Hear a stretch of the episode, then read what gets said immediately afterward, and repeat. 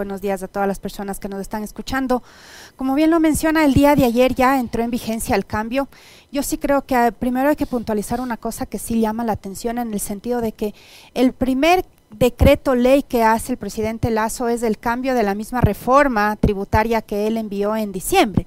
Eso porque es interesante desde un punto de vista para las familias, porque eso quiere decir que efectivamente la reforma tributaria que se aprobó en diciembre sí afectaba a los hogares y sí afectaba sobre todo a la clase media. Eh, los que pagamos impuestos, ¿no es cierto? En este mes de abril sentimos realmente lo que significó este cambio en, en diciembre y por eso creo que, que los cambios y esta reforma que hace el presidente en este momento es oportuna. ¿Cómo, Algunos, a ver, eh, si nos dice economista eh, con cifras, así para entenderlo, digamos un, sueldo promedio o un ingreso promedio de hogar, eh, no sé, usted me va a decir cuál, capaz yo exagero, pero por las situaciones que vivimos actualmente en el país económicamente, no sé, 800 mil dólares mensuales. ¿Cuál fue el impacto que generó esta reforma aprobada por el gobierno y la Asamblea? Claro, el año pasado, ¿qué pasó?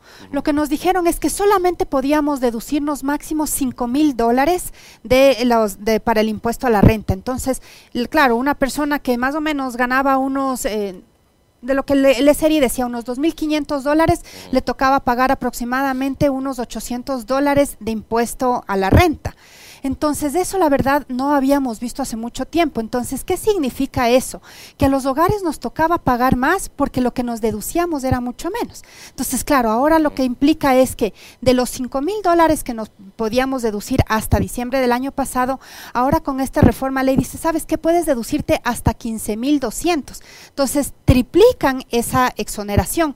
Pero hay una cosa interesante que, que, bueno, interesante que lo ponen en esta reforma es, esta deducción lo puedes hacer en función de las cargas que tú tienes en tu casa. ¿Qué quiere decir eso?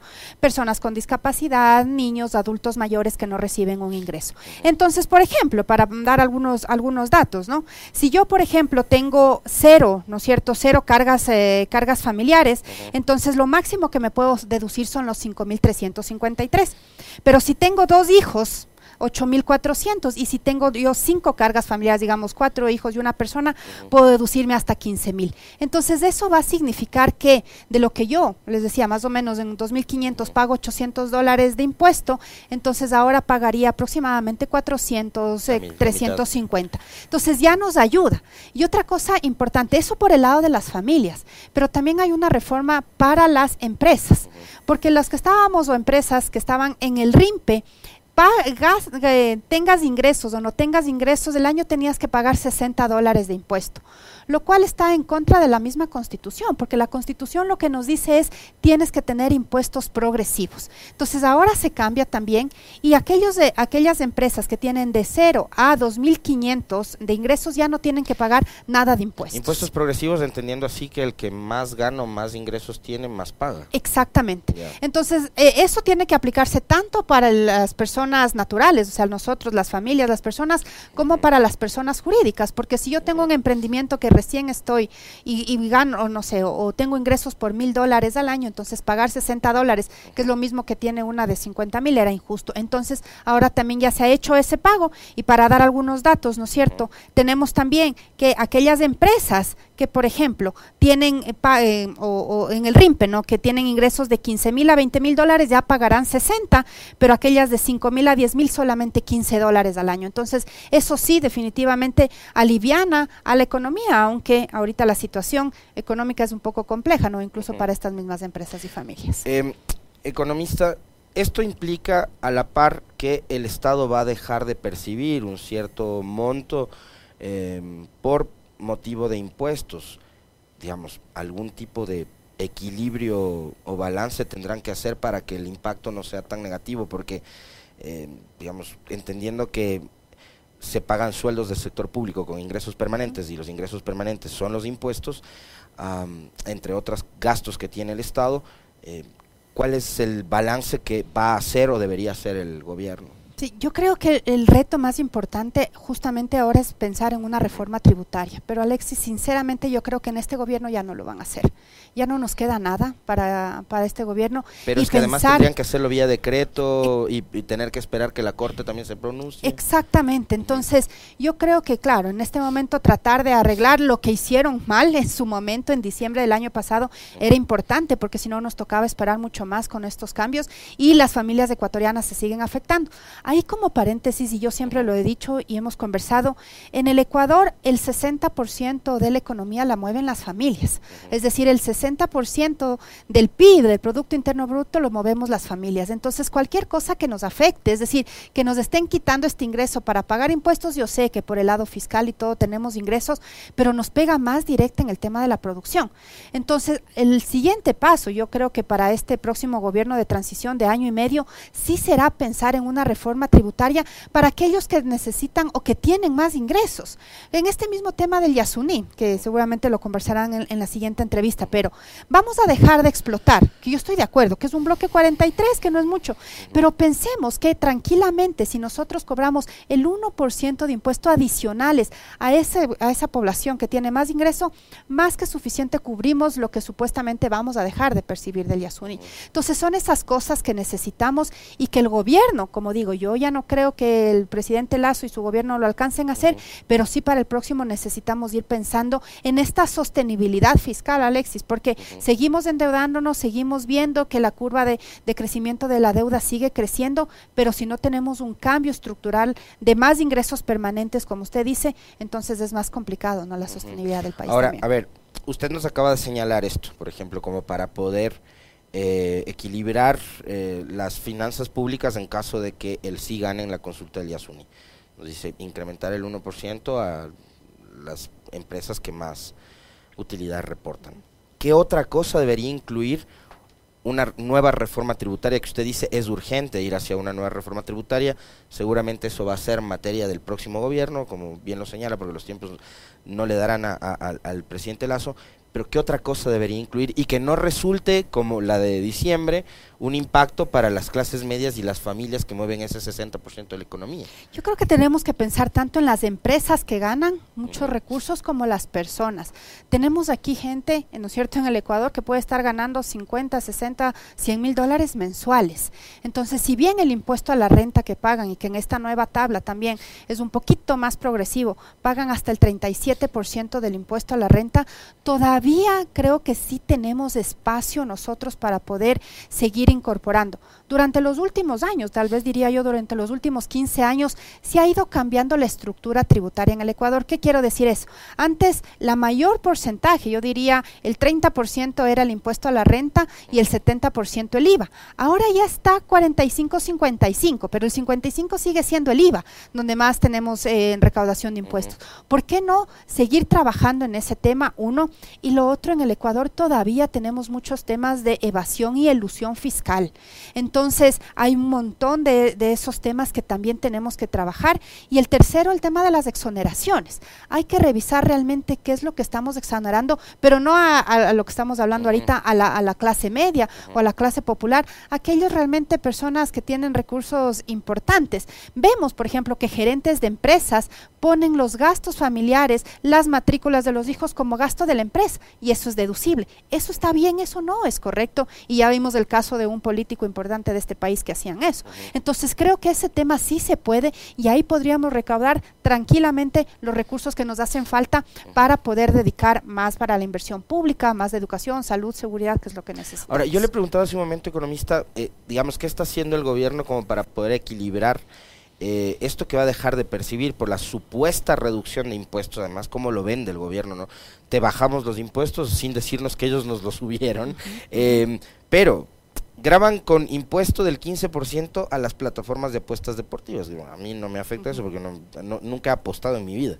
Tampoco me gustaban en, su momento los, los casinos. Mal por los que sí juegan las apuestas. Pero graba con impuesto al valor agregado 12% de los espectáculos públicos. Y yo, por ejemplo, si soy un consumidor permanente de música y de arte. O sea, a mí me encanta ir al teatro, me encanta ir a los conciertos, pero me va, me va a tocar pagar el 12%. Y fútbol también, ¿no? Las entradas para el, estadio. Ya, ya dejé de ser hincha de la liga desde que condecoraron a los policías.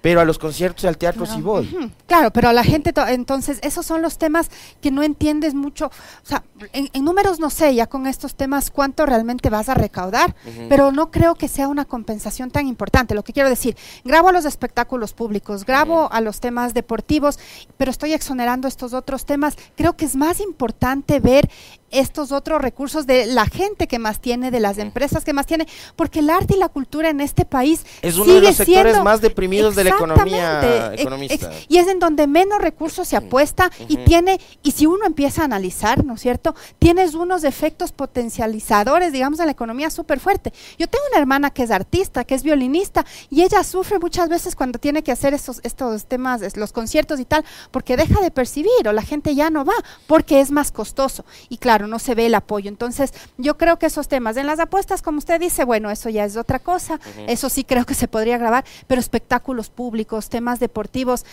creo que, eh, que, el balance que están haciendo no es el correcto, pero tal vez, nuevamente, por el tiempo no les da, pero por eso yo empezaba esta entrevista diciendo, ¿por qué hay este cambio? Porque hicieron mal en diciembre y ya se lo había advertido en diciembre cuando pasó esa reforma que lo que se estaba es grabando más a las personas que no tenía que ser, sino al grupo más importante no lo hicieron. Yo le, yo le mencionaba este caso en particular porque digo, yo sí soy un consumidor permanente de, la cultura.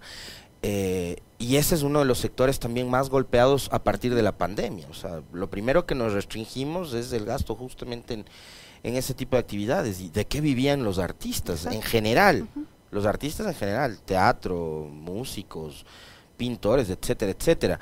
Ah, y la, la, pregunta es también, economista, ¿cómo hacemos para fomentar las, las actividades económicas dedicadas a, por ejemplo, este sector del espectáculo, si le seguimos clavando impuestos? Yo creo que es bien complicado, Alexis. O sea, si seguimos clavándole impuestos es difícil, a menos que hagamos por otro lado, ¿no es cierto?, algún tipo de compensación. ¿Qué me refiero? Espectáculos gratuitos, eh, pagando desde el Estado, no sea, los artistas para que puedan y que la gente ya no tenga, o subvencionar de alguna manera los, las entradas, porque como usted dice, efectivamente, incluso en la pandemia, los artistas vivían de los conciertos. Y si ya no podías hacer conciertos, súper complicado. Y cada vez eso se ha ido como que tratando de recuperar, pero no a los niveles que estábamos pre-pandemia. Y si ahora encima más le pones eso, es complicado. Y no estoy hablando de los grandes espectáculos, de los reggaetoneros y estos que vienen, que, ellos... Exacto, porque ellos, bueno, habría que compensar, pero nuestros propios artistas locales es súper complicado para ellos. Entonces, tal vez compensar por ahí. Compensar, yo creo que los GATS juegan un papel importante también en tratar de buscar, ¿no es cierto?, Esas, esos artistas o esa, esos temas eh, territoriales y que los puedan impulsar en cada uno de los territorios, porque por este lado los están los están golpeando. Tal vez por ahí buscar otro tipo de subvenciones y apoyos que se puedan dar a ese sector. A ver, en contrapartida, economista, eh, la Corte Constitucional da un dictamen favorable para eh, que pase esta reforma tributaria que, digamos, eh, al final de cuentas algo beneficia después de todo el golpazo que le dieron a la clase media durante el último año y medio. Pero en contrapartida les dicen, a ver, este tema de las zonas francas, no. Y lo cual, ahí digo, yo también encuentro un contrasentido y una contradicción tenaz de parte de las autoridades del gobierno y quienes se encargan del manejo económico. Por un lado, manejas el tema tributario y por otro quieres generar estas zonas francas para evitar que las empresas paguen impuestos y tributen al Estado. Yo estoy de acuerdo y, qué bueno, o sea, yo sí que coincido con la con el pronunciamiento de la Corte totalmente porque yo no creo que ese tema haya sido urgente para este momento. ¿Por qué, Alexis? Primero, este gobierno ha dicho que iba a traer la inversión eh, extranjera directa más grande de este país, lo cual no ha sido cierto. Si vemos los datos entre el año 2020, 21 y 22, el año 2020 más o menos ingresó 1.300 millones, en el año 2021 ya eh, ingresó alrededor de, no sé, mil millones y este año 2022 800 millones de dólares, más o menos. Entonces estamos diciendo no que iban a traer mayor inversión extranjera directa, eso no está pasando. Y estamos hablando de unas zonas francas, unas zonas francas financieras, ¿qué estamos queriendo hacer ahí? Yo sé que las sedes que actualmente tenemos en el Código de la Producción tienen algunos limitantes, pero yo sinceramente creo que es un instrumento bien interesante que si se lo utilizaría y se analizaría y los GATS, porque ahí creo que los GATS tienen que jugar un papel importante, los impulsan, podríamos hacerlo. Yo recuerdo cuando en, hace algunos años aprobamos aquí la sede del, de, de, de Puembo, ¿no? cuando estaba ahí el, el o, de, o de Tababela, mejor dicho, se aprobó, pero después se aprobó y ¿qué hemos hecho? Nada, se quedó esa zona, eh, esa, esa sede sin el impulso. Entonces no hace falta una nueva zona pero franca. En Tababela, y, y en Tababela está el aeropuerto.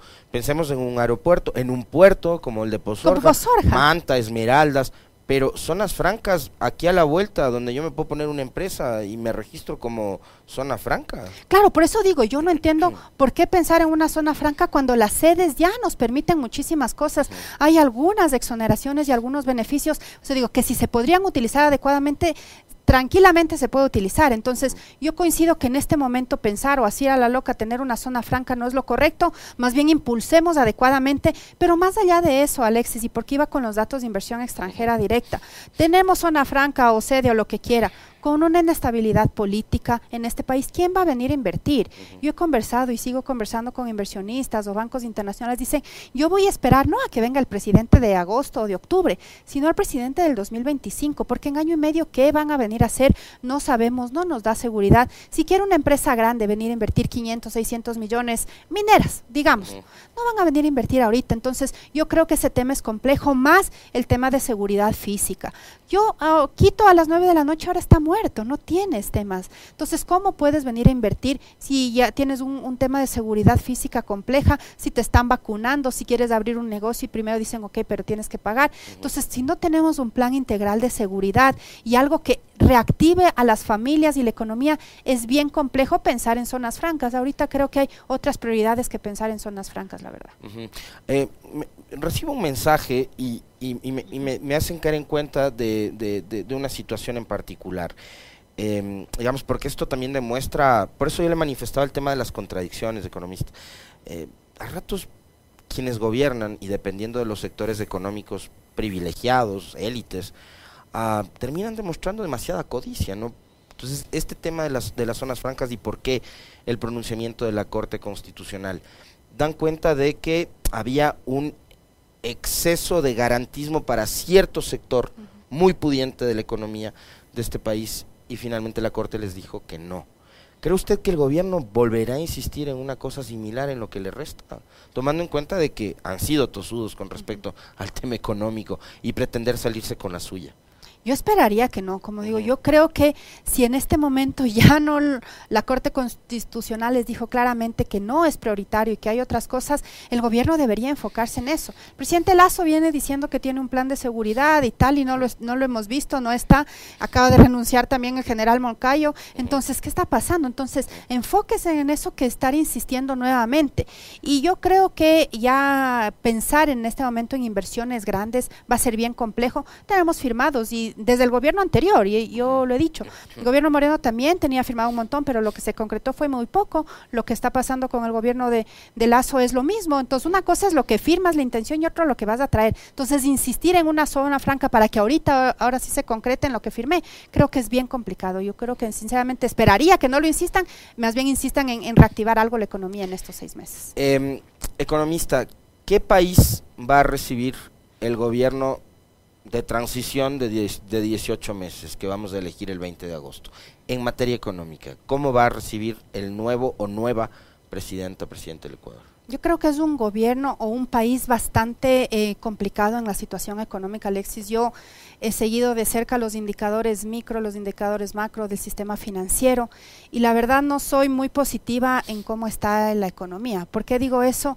Porque la economía se ha venido desacelerando desde el crecimiento que tuvimos el, el año pasado, entonces necesitamos hacer un impulso. Tenemos una desconfianza de la gente, ocho de cada diez ecuatorianos dicen que las cosas están mal. Y nos seguimos comparando con el año de la pandemia, ¿no? Cuando Claro, exactamente, pero hay un análisis interesante que si vemos el crecimiento neto, es decir, año 2020-2022, el Ecuador es el único país que no ha crecido de toda la región, tenemos un decrecimiento de 0,8%. Y si vemos eso mismo de Colombia, por ejemplo, es del 10%. Entonces, lo que quiero decir es que, claro, es fácil compararte con el peor año económico de la historia del Ecuador, por supuesto, peor que la crisis financiera, peor que cuando tuvimos el terremoto, pero ahora la economía se está desacelerando, no logramos, Alexis, recuperar los, eh, los datos o los, sí, la, situación de, extrema pobreza en el Ecuador, la extrema pobreza en el sector rural sigue siendo el doble de lo que es en el sector urbano. En el Ecuador no creamos fuentes de empleo, solamente tres de cada diez ecuatorianos tenemos un empleo formal. Y eso sí no es de ahora, es desde el año 2014, 2015 que no hemos creado empleo. Entonces, lo que quiero decir que el gobierno del próximo, del próximo año y medio de transición sí tiene que venir personalmente a enfocarse en tres, cuatro cosas puntuales. ¿Y qué son esas tres, cuatro cosas? Yo sí creo que impulsar la inversión pública, porque se ha probado en este país que eso genera empleo y el generar empleo te ayuda a lo que yo decía, al consumo de los hogares, que es del 60% del Producto Interno Bruto, y en seguridad.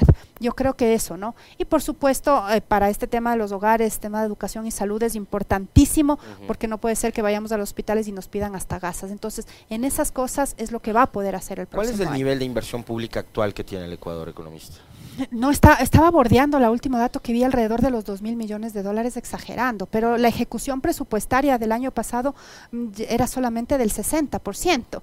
Entonces yo digo, hay dos formas en las que tú puedes mejorar también el resultado fiscal porque gastas menos y eso es lo que ha estado pasando en este gobierno. No es porque tienes mejores ingresos o un mejor manejo económico, sino que has gastado menos. Por eso la ejecución es tan, tan baja, incluso menos, ¿no? Diría que 1.500 millones, no, no están los datos cerrados, pero es muy poquito la inversión pública y queriendo mezclar, ¿no? Con sueldos de policías y médicos, que eso no es inversión, que es lo que hicieron el cambio, pero si vemos los datos brutos es poquísimo cuando estábamos acostumbrados mínimo tener 5 mil, 6 mil millones de inversión, que eso es lo que movió también la economía el país. Nos dice Verónica Artola qué es lo que a su criterio el próximo gobierno de transición de 18 meses va a tener que hacer de manera urgente para tratar de, de alguna forma, recomponer eh, la situación económica y social del Ecuador. Tenemos ocho binomios que se han inscrito. ¿Hay alguno de esos binomios que tenga un perfil técnico como para poder resolver eso? ¿Cómo ve usted las propuestas en materia económica de quienes aspiran a ser gobierno? Sí creo que hay unos tres eh, o dos perfiles de binomios que, podrían estar entendiendo. Yo creo que eh, sinceramente las personas que hayan pasado por el sector público, ahí tenemos dos binomios, ¿no es cierto? Podrían entender un poquito más cómo funciona el sector público porque Creo que ya lo probamos que no es lo mismo el manejo del sector privado que el sector público. En el sector público tienes un montón de complicaciones. Lo que sí, ojalá, no he leído totalmente los planes todavía, pero ojalá no hayan propuestas también muy, em, digamos, eh, locas para desestabilizar la economía. Eh, ¿A qué me refiero, Alexis? Y puntualmente, usted sabe que yo he defendido mucho el tema de la Reserva Internacional.